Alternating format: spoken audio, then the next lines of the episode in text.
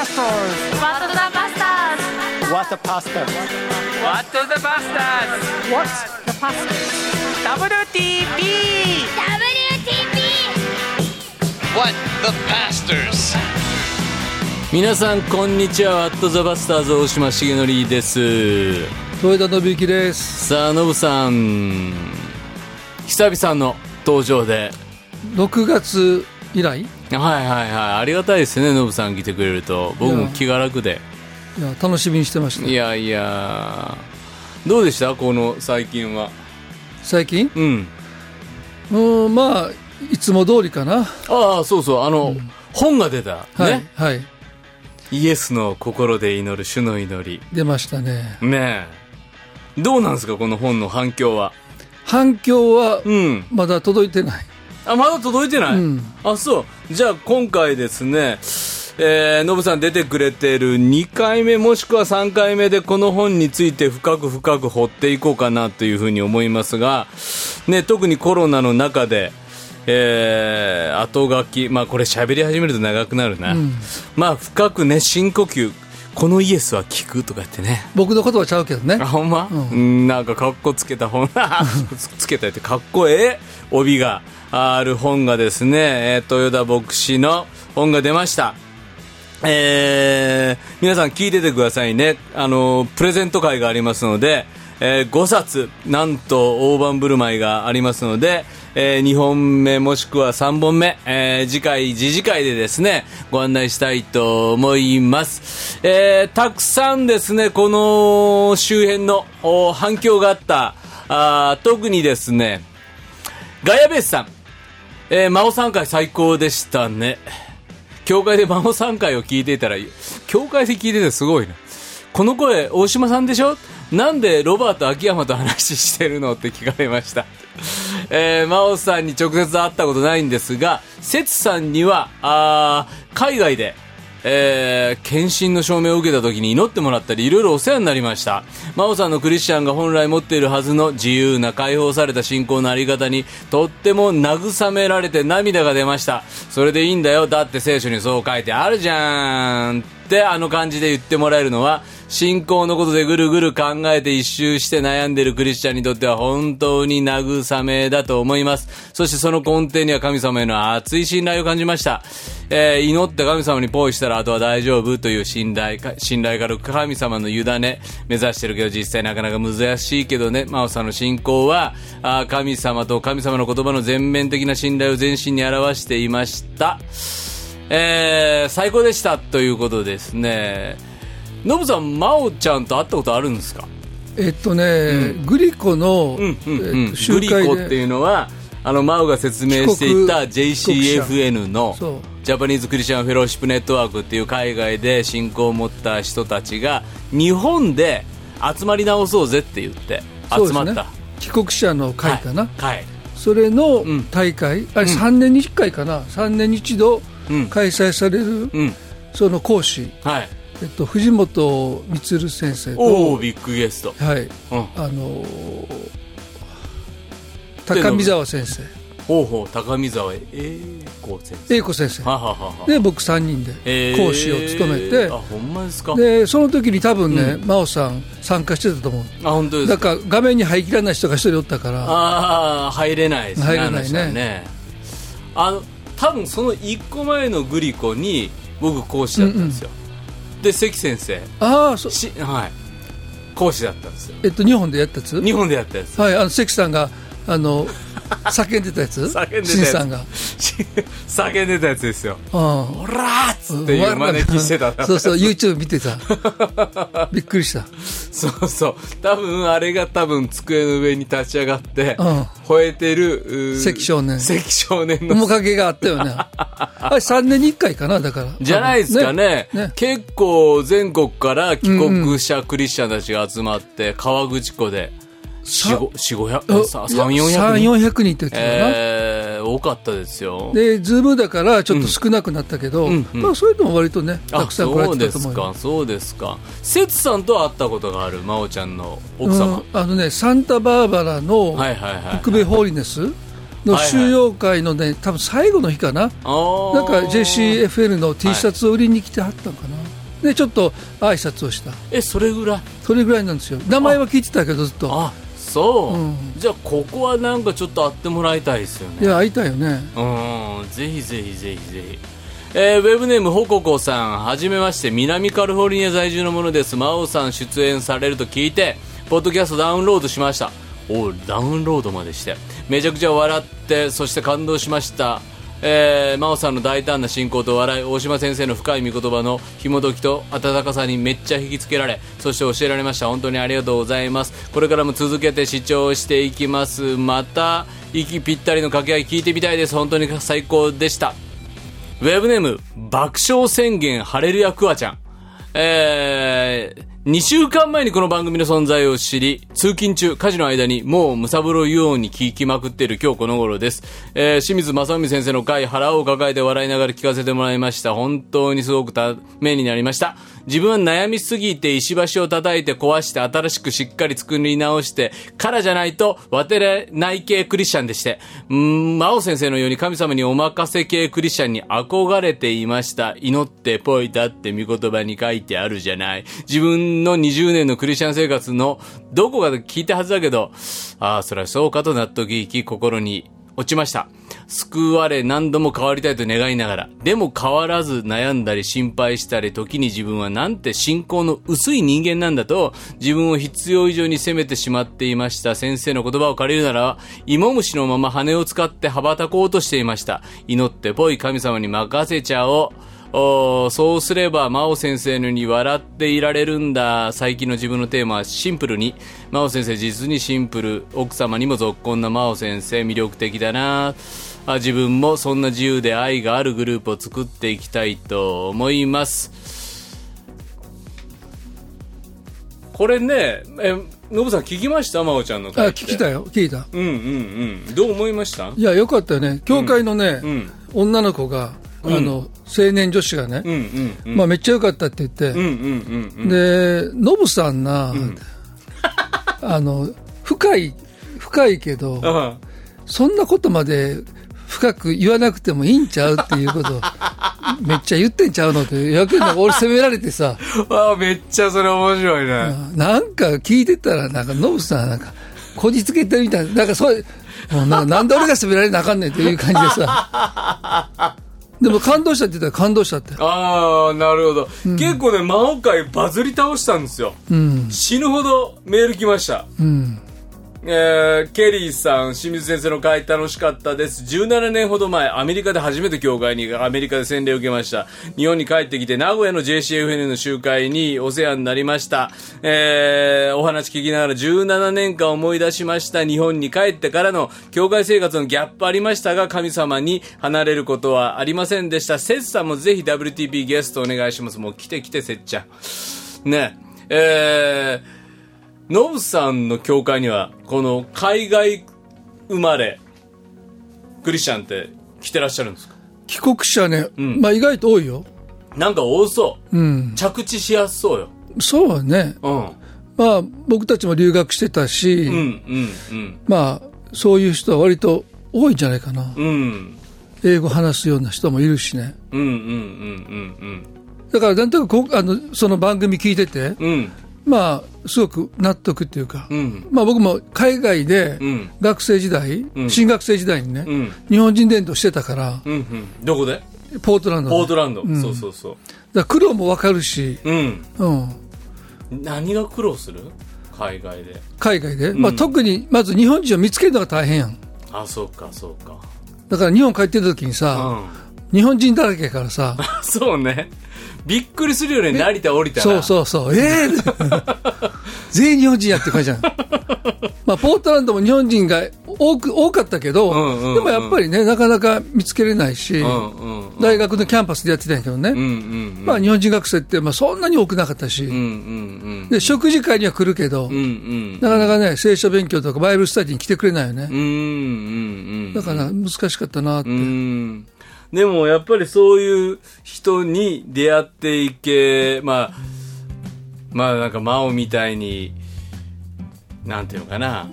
あのアメリカの空気感やったからこそ、特にまた日本のいろんなしがらみ外れたからこそ信じられたっていう経験をし、でも今度しがらみも大量にある日本戻ってきたから着地も難しいみたいなね、うんそんなこともある。そこをなんか日本の教会がねもっともっと受け入れていくことできたらなっていうことを思いますけれども。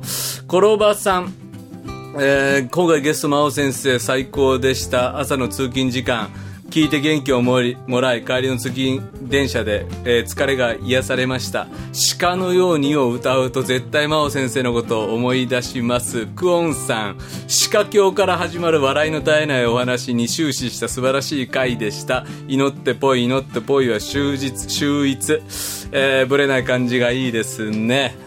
えーペペブーズさん、今回の真央先生、まさに WTP、えー独特な笑い声が溢れてました。樋口純子さんも鹿トーク、あ、鹿トークじゃなかった。鹿の話笑えました。鹿教とかね、えーめっちゃ面白い。ジョさんとかですね。えー芋虫と蝶の例え、さっきも出てきましたけども、芋虫で羽が生えた芋虫は飛ばれへんよみたいなありましたけどあのえっ、とね他ソミンさん、えー心配するなって書いてあるもんカリメロさんもそうね。えー十字架の下りも最高でした。ゆいさんもおまおちゃんよかった。スイカお好きさんもドカーンでしたってありますけど鹿のようにって流行ってましたノブさん。流行ってたね僕らの時も。あほんまに、うんアズラディアね。歌ったよ僕も。そう。そんなふうには思えへんかったけどな。まあクリスチャン方面からね。あ、そうかそうかそうか。事は多分分かってたから。あ、そうかそうかそうか。うん。あの話面白かったよね。もう、マオの、おあの話聞いて、鹿のようにを聞くと、あのトーク思い出しますもんね。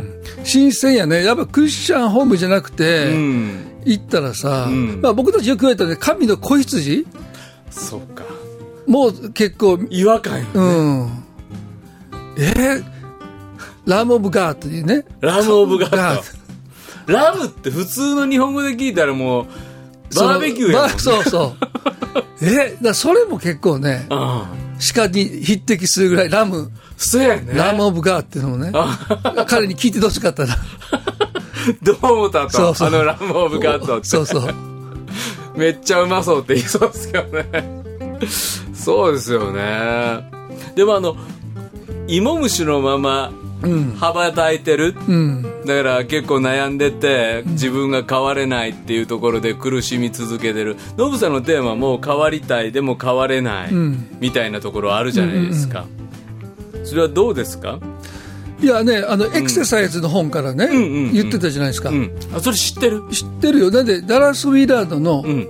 弟子がその本を書いた人、そうなんや。んなんか、あの、魔法は誰が書いたか覚えてなかった。名前はでもエクササイズって言ってたから、うんであの本はね、んあのウィラードの、ダラス・ウィラードっていうのがノブさんの師匠みたいな人ね。まあ、僕は尊敬してる人ね尊敬してる人。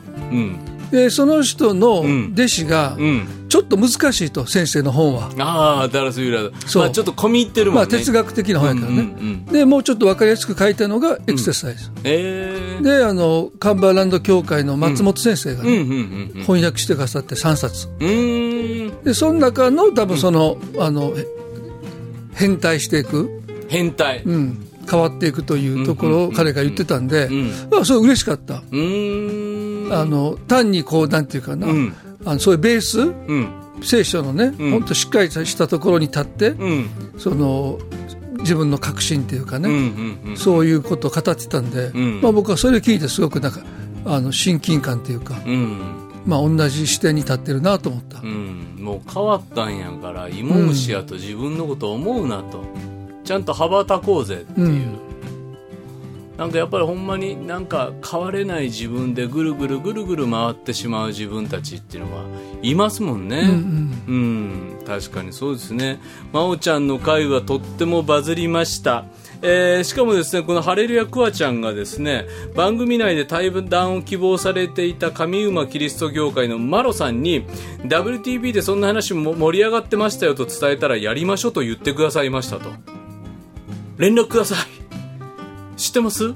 上馬キリスト教会。ツイッターの？ツイッターの。有名なところね。有名なうん。超有名人。あのテレビ出てはったんちゃうかな？え、ほんま？そんな有名人来てくれたら緊張するね。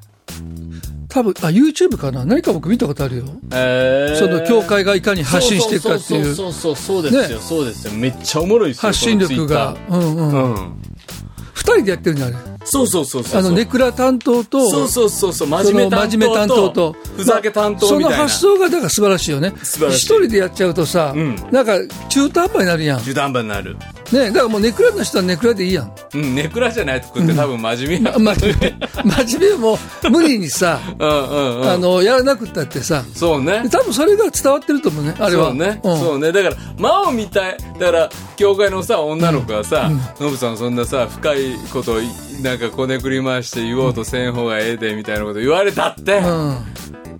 俺はそれしそう俺やれんからっていうのもあるもんね。そうそうそう。ん。まあ、正田先生もさ、なんか僕、回聞いたけどさ、正田なんか、会ね豊田先生のように深いことな、俺も言われへんからって言ってはったけど、そうそうもうだからね正田会はもうぐっちゃぐちゃでしたよスタジオ、そうなん。いや、僕でも、真似はできへんもん、やっぱり。正田先生の真似も。真似でけんねねできないあんなんよう歌わんもん。あ ああいう歌詞を作られへんというか。えどういうこと？ちょっとディスってんの？いや、ディスってないからね。オンリーワンいや僕ディスってないですよ聞きながら顔赤くなってきたから。なんでかなんで赤くなるの？いや、まっすぐ歌うもんねうん。しかももう5そう5 6歳で。ね生まれてくる歌はだから僕、翔太先生と一緒にあれよ、リトリートしたことあるもん。ー僕が主催で、僕たちが主催で。うんうんうんうん楽しかった。楽しかった、あの人だからやっぱりね嫌いな人いないんですよねそうやね。うんでもあの人のようにはなられないなれないですよなれね作ってるんじゃないからね。作ってないうん。でも作ってない人がなんか深いトークしよう思って。作り込んでずっと。考えてるっていう、待ち時間考えてるっていう、そうだから、そう、しげちゃんが言ったの俺、そうとして思ったもん。ずっと、だから、下向きながら、何言うか何言うかなって。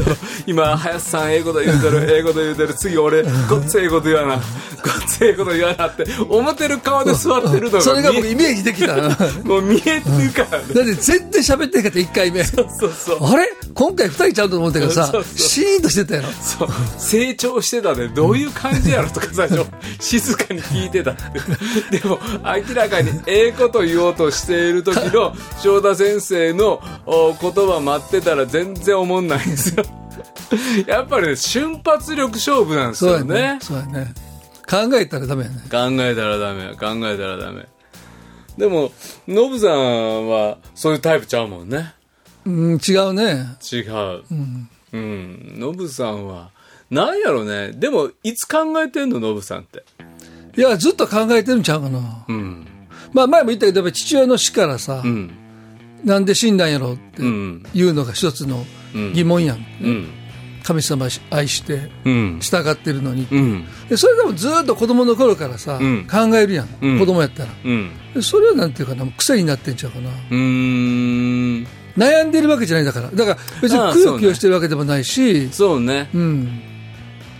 そうね。だからくよくよあのノブさんは芋虫のままじっとおるタイプちゃうもんね、うん。もう蝶になった自分をいつ自覚したんやろでも。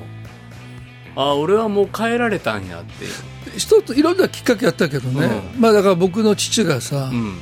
その山で祈りながら死んだから、うん。その割とお僕も同じように、うん炎の伝道者。うんうんうんうん。ならなあかんならなあかんっていう、お父さんのように。うんうんで僕ね伝道苦手なんのうん電動苦手な牧師。そうのぼう伝道でけへんねん、正田先生みたいにね。うん、でけへんねん、うんうんうんうん。その昔やったのはあの熊のぬいぐるみ着てさ、うん。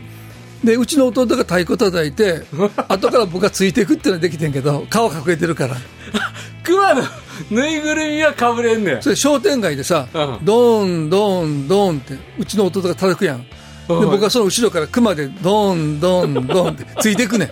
そしたらさ子供50人ぐらい後ろからついてきてさ。それ何歳ので頃？だから何歳の頃？20代のな前半ちゃうかな？でごめんそのドンドンドンは大きな太鼓ほらあの大太あの大太鼓を背負って、うん。で、ドン、ドン、ドンって、商店街歩くちょねん。ごめんごめん全然入ってけへん。なんでドンドンドンを叩くのよ。それ何の意味？でだから、あの、ほら、なんていうの？うん？みんなをこう、注目を、アテンションをもらうためあに、中それは今から集会やるよってこと？そうそう、公園で、公園で日曜学日曜学校日曜学校のお集まりやりますぜっていうので、どん。どんどん商店街歩くやん、で僕後ろで熊のぬいぐるみレンタルで借りてでこう首振りながらついていくわけ。よそれは何え？何歳？だから20代の前半。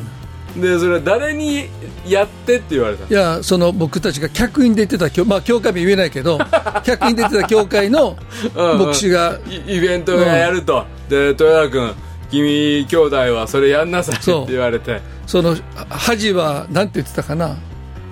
恥を捨てて、うん、だからイエス様のこと恥やと思うてんのかと、うんそうそう。福音を恥としないって書いてるやろと。だから君たち行ってこいって言われて。言われて。で真面目やったからさ分かりましたっつって。で太鼓は俺叩きたないいやと俺は顔は出せない。顔は出されへんと。でお前やれって弟にやらせてで僕はぬいぐるみ着てさ。でバーって公園行くやん。行くんだ50人ぐらいついてきたよ今やったら捕まんで。使ううんどんどんどんやってる。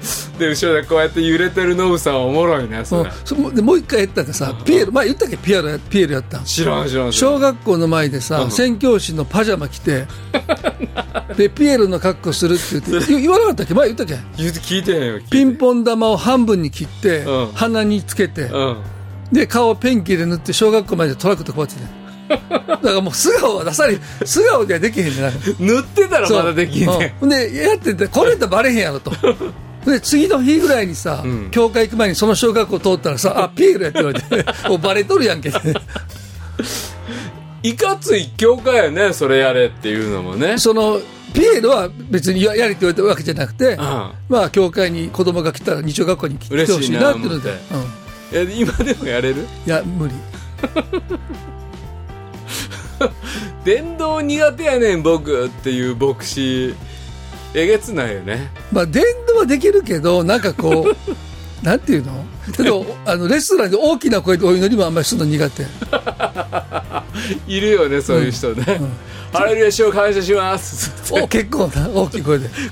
あの何テーブルかでご飯食べに行ったりする時あるじゃないですか、あるあるあの教会のなんか集会前に、そしたらもう全テーブルに聞こえるようにお祈りする人。席立ってね。そうそう。もうテーブルおのおのでって言わへん人ね。僕となんか命名でって言うのいつもテーブルの中でさえ命名で。そうそうそう。命名でって。であ感謝しますって食べてるのに。一テーブルでも声出したねそうそうそう。でもさしげちゃんか大ちゃんロボデンド得意やもんね。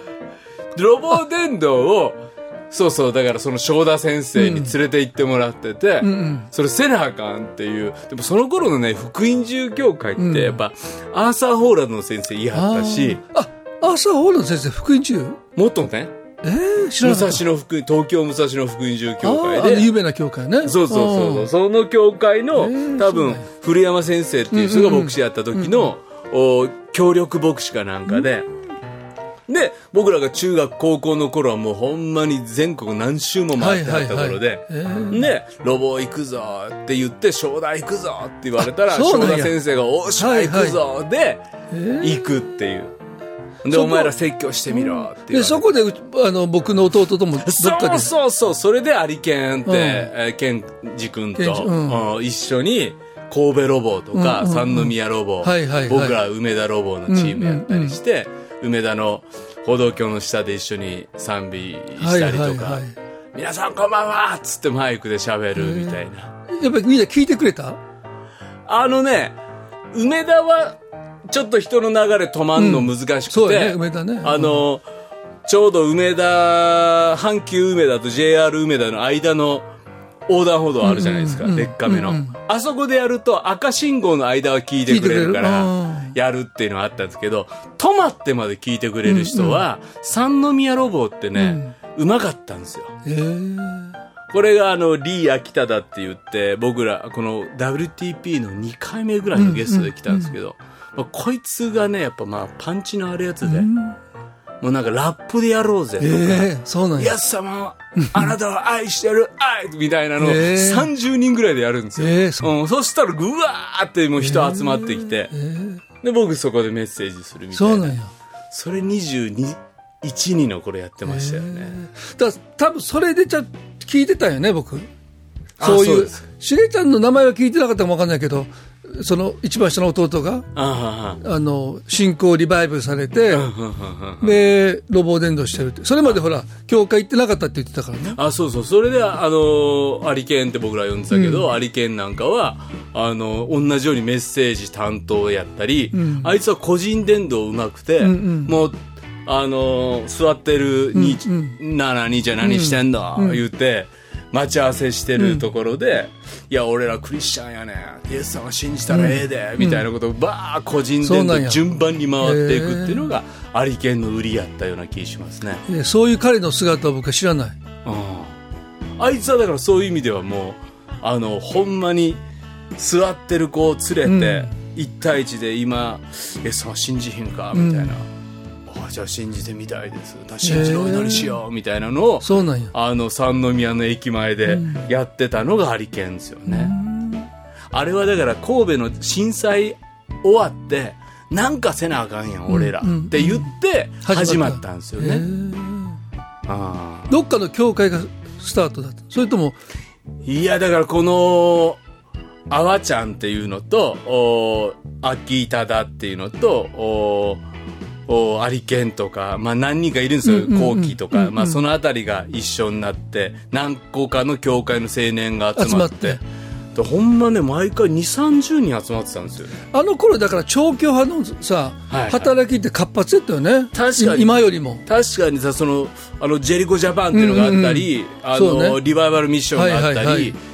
教会越えて青年たち集まが集まる機会がめっちゃ多かったっていうのもありますね。ねうん確かにね。で俺らロボやってんねん、うんうんうん。君来えへんか、言うて、あほな行ってみます、みたいな感じで、僕らの下の代のコーラも集まってきて、うんそういう意味ではそのらの子の一人が今 KGK の主事やってますけどね、池えーそうなんや。淵って言って、あ、ね。池淵さんね。うん。僕、あいつ神戸ロボのメンバーやったんですよ。今隠してますけどね。僕あれよ、卒業生会でお世話になったあ、最近。そうですか、んそうですか。卒業生会で、うん。あの、メッセージさせてもらった。あ、そうですか。ブッチ、あいつ高校生ぐらいからロ神戸ロボ来てそうなんや。熱い人やなんや。うん、いや、でももう多分黒歴史にしてるんちゃいますか。そうなんや わかんないですけど。What the pastors? そう。ノブさんはでも、そういうなんか正田先生とか、アーサー先生の時代って、あれ90年代ぐらいでしょ？そうね。その時、どこで何してたんですか？もうアメリカ行ってたんですか？えっ、と、アメリカにも行ってたし、まあでも日本にもいたよ。もう、90、熊のぬいぐるみ？うん。いや、それアメリカ行く前かな。それは。90年代って何してたの90年の前半に帰ってきたと思う。あ、もう帰ってきてるうんの、うん。で80年代に熊のぬいぐるみ。80年代、そう。80年代後半ちゃうかな。あ、そう、熊のぬいぐるみ時代。首のぬいぐるみはそう。80年代後半っていうのは、だからそういう意味ではジェリコが始まったりとか。そうですね。うん。うんうん。なんかその調教派で賛美の集会やろうみたいな感じがわーっとなってた時期ですやっ。てたね。僕行ったもんだから、あの、ジェリコジャパン。大阪城うん公園ね。行った行った。うで、甲子園ミッションも行った。ん。ねあの全国でね、みんな甲子園集まってそうあの、こういうドレス着て踊る人いたよね。ジュディ・ヨングみたいな人がいるなと思ったら、それがあの、中村先生の奥さんやったっていうのが、最近ハワイのね。ハワイのねあ、もう俺、僕覚えてますってそれをジュディ・ヨングって言わんでええのに言うてまうやん。いや、ご本人の前で言ったんちゃうかな。いや、あの、ジュディ・ヨングみたいな人やと思いましたとか 中村裕二先生ね。の奥様ね。めっちゃベースうまくてね。ああ、まもうあ、、スクエア？そう。ね。めっちゃ感動してだから市原さんとかね、うん。ドラムもね、東京芸大で教えてはるようなね、ああだからもう憧れの人らが目の前でいて。そう。あの時だから東京ドームはビリー・グラハムやったりしてたでしょ、うん、してたね。そう。フェスティバルホールでもうやってたん違う？フェスティバルホールってね大阪の。うん僕だからね東京ドームもねだから「死んでる人いますか？うん。言われて。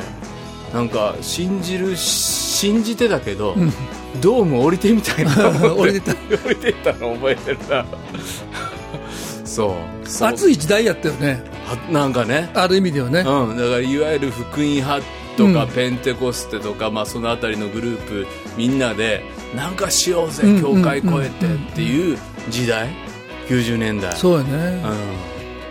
まあ、バブルの時もちょっと重なったのもあるよね。ああそうか、まあなんかなんか日社会も社会もちょっとね、うんうん、なってた温度が高かったし、うん、そうね。で箱物大きなところでね、うん。なんかするっていう。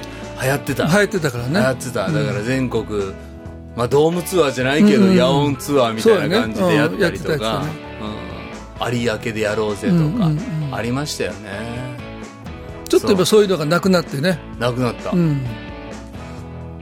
なくなったねまあ、あれがいいかうどうか分かんないけどでもね。ああ武道館もあったもんね、うん。そうですよね。いやいやそういう中で、えー面白い、えー、枯葉作太郎さん。いつも楽しく聞かせていただいています。6月7日の放送を聞いていて、サクセスフルではなくフルーツフル。このあまりにもこの世の中に自分自身の理想を完璧求めすぎる傾向はあったなっていうふうに思いました。確かにね、さっきの話で言うと、でかい箱物でやろうぜっていうのは、どちらかというとサクセスフルなキリスト教会の動きやったとも言えるかもしれないですよねね。うんうん。つまりでかい箱に満パン入っててすげえっていうのに感動している自分もいたけど、それを感動する自分って一体何なのかなってことを考えてみると、そこにある種の成功は見えたかもしれんけれども、うんうんうん一人一人の成熟ってあったんかなとかね。あの最近、うんっていうか昨日おとついと、うん。サーバントリーダーっていうね、うんうんうん。テーマで、まあな、何気にね、うん東京来てますもんね。あの正解でお話ししてね、はいはいはい。東京の業界でお話しして、はい。うんでそこでやっぱりね、その影響力じゃないですか。うん、僕たちが神様から与えられてるのは、影響力、うん、えもうちょっと言って。僕らが神様から与えられてるのは影響力じゃないですかって言われてもどういうこと？まあなんていうかな。うん。その影響力を管理するっていうテーマでちょっとお話ししたんですよ。あその教会の集まりでね、うん。うんうんでリーダーシップイコール影響力でしょ？うんリーダーシップとは影響力やと、ううん。ん。でまあこの人のようになりたいって、うん。そう自発的に思わせるのがうんうんうん。影響力だから、なるほど、まあ、そう思うと今回の魔王会がバズったのもあこんなクリスチャンになりたいって思える。そんな一つのモデルが、この WTP の会にもあったと。そうですよね、うん。で僕たちは多分、ん。自分が思ってる以上うん。に影響力があると思うんですよ、なるほどね。なぜかというと、まあ、前ねあの有名な神学者がうん。10%にクリスチャンがならないと、やっうんぱり日本を影響できないっていう、まあ、なんか本で書いてられたのね。うーんだからあまりにも少なすぎるとそ影響力にならない。僕もねなんかね今のままやとボイスになれないと、う、うん、ノイズでしかないっていうかわーわー言うてる。でもある一定数の声になるっていうのは必要やでっていうのはうん。言われて、まあ、それが10%なになることなのか何パーなのかっていうのはあるけれど、まあ、ゆそれね有名な先生よ、うーん。あの宮田先生かな。うーん。本の中で日本の伝道論か何かの中で、ええ。まあ、せめて10%にならないとうんうんうん。発信力がないっていう、なるほどねキでそれは確かにね、ん。そうだと思うんですよね、うんうんうん。でも同時に、うん。その少ない、ねうん。1%切ってるうん。存在価値ってすごくあると思うんですね。なるほど。なんで自分たちね、ん。こんなクリスチャンとして生きづらい日本社会で、うん。クリスチャンとしてやりやり続けてんねん。そう。うん。それはね本人は、うんまあしんどいと思ったりね、うん。辛いなって思ったりしてても、うんうんそう思いながらうん信仰を守ってる人の影響力はうん。本人だけ気づいてないと思う。なるほどね。家族の人とかう、ん。ね、友達からすると、うん。え？なんでってうん。ででまあ下手したら損する生き方にもつながるじゃうんうん、んうん。ね、嘘をつけないとか、まあね神様を恐れてうん。人を裏切らないとかね、ういろんなところでおもっと賢く生きたらいいのにって思われても、うん。まあ一つの生き方を貫いてるし、うん。まあ、できなかったら悩んだり後悔したりしてるわけでしょ、うんうん。でそういう人っていないよあんまりね。うんうんってことは少なければ少ないほど、ん。逆に、まあ、ダイヤモンドみたいなもんでね、うん。数がいっぱいあったら価値ないので、ん。だからそういう面もやっぱり僕はあるかなって。だから必ずしもその10%になることで発信力をようやく手に入れるんじゃなくてね、まあ、今のままん。僕たちに与えられている影響力に、ん。まあ、目が開かれていくっていうか。だからやっぱりでかい箱物にみんなが入ってうわーってやることも一つの影響力、うん確かに発信力としては、でもおーそこをずっと目指してきたけど、ん。まあ、どちらかというと今やってへんのはそれではうまいこといかへんなってちょっとみんな気づいたっていうところもあって、そうよね。むしろほんまにこの生き方逆に言うと、フルーツフルうん。実を実らせていく、うん。個々のね。個々というか小さなところでもいいから成熟した教会が生まれていく。生き方を持っていくところに実は影響発信力もあるんちゃうっていう、まあ、確かにね僕は自分の母親のクリスチャン京都の福知山っていうほんまに田舎のしかももうめっちゃ少ない村みたいなところ、戸数も少ないね。家も少ない。そこで大島家代々の長男の嫁で嫁いできてね、僕いお母さんクリスチャンやめた方がうんうん。楽やったようんうん。ってほんまに思ったんですよ。うん。だって長男の嫁墓参りちゃんとしてや、うん。お線香立ててや一個一個のことに私クリスチャンやから証お証拠できへんしそれできへんのですっていうののしんどさ、せやけど僕ら子供にはやっぱりそれでも貫く信仰っていうのは、明らかに姉ちゃんと妹の僕の3人にはうん。影響を与えたんですよ。いやそうと思うよね、うん。うん。で僕ら姉ちゃんも妹も僕も未だに信仰を持って生きている。なんやったら、うちのおかんは言ってたんですよ。もうあんたらな、絶対クリスチャンの人と結婚しいやと。もう私見てみいなと。大変やろ 言うて、もうそんなお父のおる前でよう言うなと。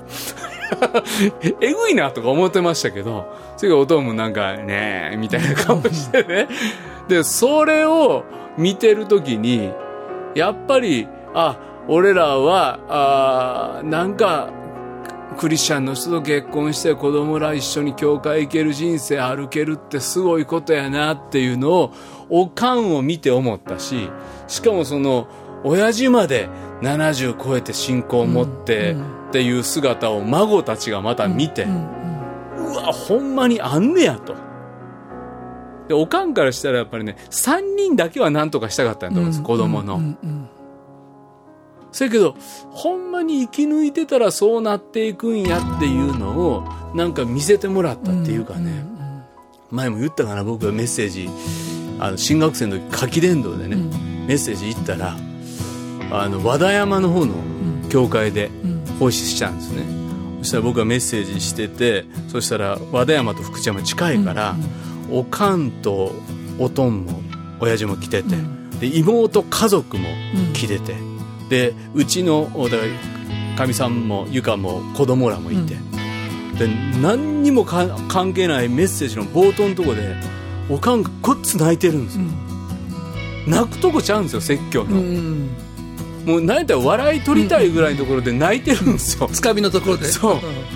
で逆になんかいじったりたいぐらいの顔で泣いてるんですよ。でなんで泣いてたん。って言ったら、あんたな横見たら教頭さんややるやんか、もう向こう見たら孫もおる、娘息子の嫁もおる。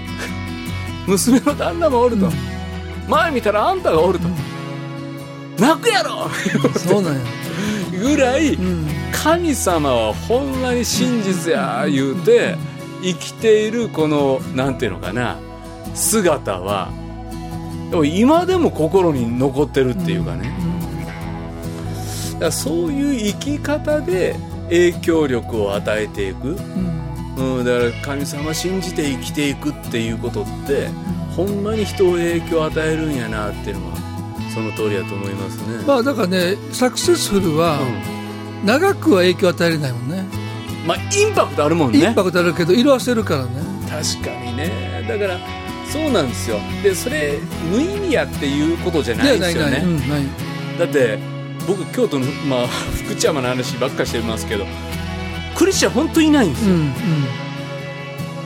ん。でクラスにクリスチャンなんて小学校の時他のやつおった試しがないんですよ、中学もいなかったですよね、高校になって初めて同じ教会の誰かと同じクリスチャンになって、うわ何人かおるなあ言うて思えるようになって、だから初めてねそういう賛美の集会そのジェリコとかなんとか大会出た時、うん。びっくりするよな。同い年のクリスチャン、うん。うんこんなにおんのかって思うだけいでやそれはゾクゾクーってきて、そうだねだからマイノリティの中でうん。うんこっつ歯食いしばって頑張ってた自分にうん。うん。同じような仲間こんなにおんねやっていうとてつもないなんか励ましとはあるよね。絶対ね。ご褒美っていうかありますよね。だから僕もね長男かなそのまあ自分たちはキリスト教の家庭でマイノリティと思ってたけど、ん。大学がミッション系だから、チャペルがあるじゃん大学が、うそれ見て結構びっくりしたって、あ普通え普通え？ね？なんかむしろ僕むしろなんかむしろ。主催者やから。そうそう。え？大学に チャペルがあって伝道部があって、だからそれはなんか一つはねなんかこう縮こまってるっていうか、うん。こうマイノリティ自分たちはね、うん。あの日本社会でちょっと変わったグループだっていう、うん。思われてるような気がしてん思われ。てる意識が、うん。だからそれでちょっとなくなったんちゃうかな、うん、そう思うと世界大のクリスチャンのでかさを見せていってあげることって、大きいよね、うん若い子たちに重要やし。そしてあ俺らだからそんなあの引け目感じんでいいんやっていうか、んんんで逆に言うとでもマジョリティやから生まれる自信っていうのも違うじゃないまあですか。違う違う。うん、俺らマジョリティやし、みたいなところでクリスチャンやってるのはフルーツフルですかって言ったら、実はめっちゃマイノリティの中で成熟した日本で日本という場所でフルーツフルに生きているクリスチャンたちがどんだけおんのかっていうのも真実ですよね。そうやね。うんだからそのマイノリティというか本当に数少ない中でうん。戦ってるクリスチャンたちの、やっぱり輝きっていうのは、うん。やっぱ本人はね、うん。辛いし、うん。苦しいから、うん。そんな自分が輝いてるって思わないし、うん。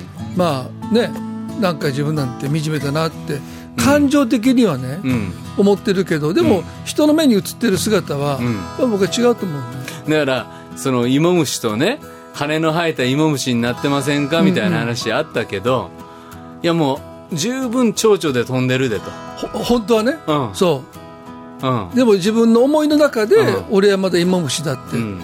思ってるんでしょううね、ん、でも飛べてる自分あのそんなにねわっさわっさ飛んでるかもしれんけど、そうそう。軽やかにうんうん。